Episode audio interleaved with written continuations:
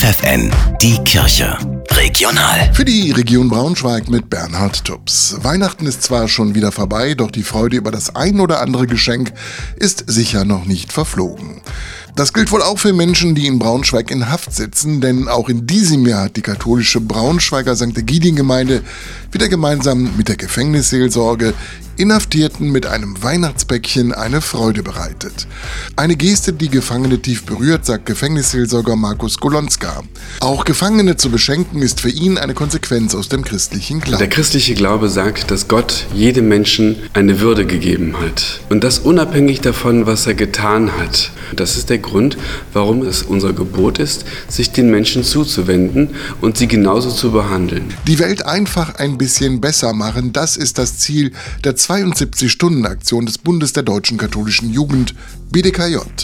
Schon jetzt laufen im Dekanat Braunschweig die Vorbereitungen, sagt Angelika Tönis. Denn im nächsten Jahr geht es am 18. April los. Das Ziel des Ganzen ist, dass die Menschen sich für andere Menschen einsetzen. Und da kommen dann die Aktionsgruppen ins Spiel und können die unterstützen. Können zum Beispiel äh, ein, irgendwelche Beete pflanzen, einen Garten anlegen, alles, was so vielleicht so ein bisschen sonst liegen bleibt. Da hoffen wir, dass sich äh, ganz viele Gruppen finden und es dürfen aber noch mehr werden. Ihr wollt die Aktion unterstützen, dann meldet euch beim BDKJ Braunschweig. Es gibt also die 72-Stunden-Homepage, das ist einfach www.72stunden.de. Wir bekommen dann Bescheid und melden uns dann bei der Gruppe. Das war's. Mehr muss man nicht tun.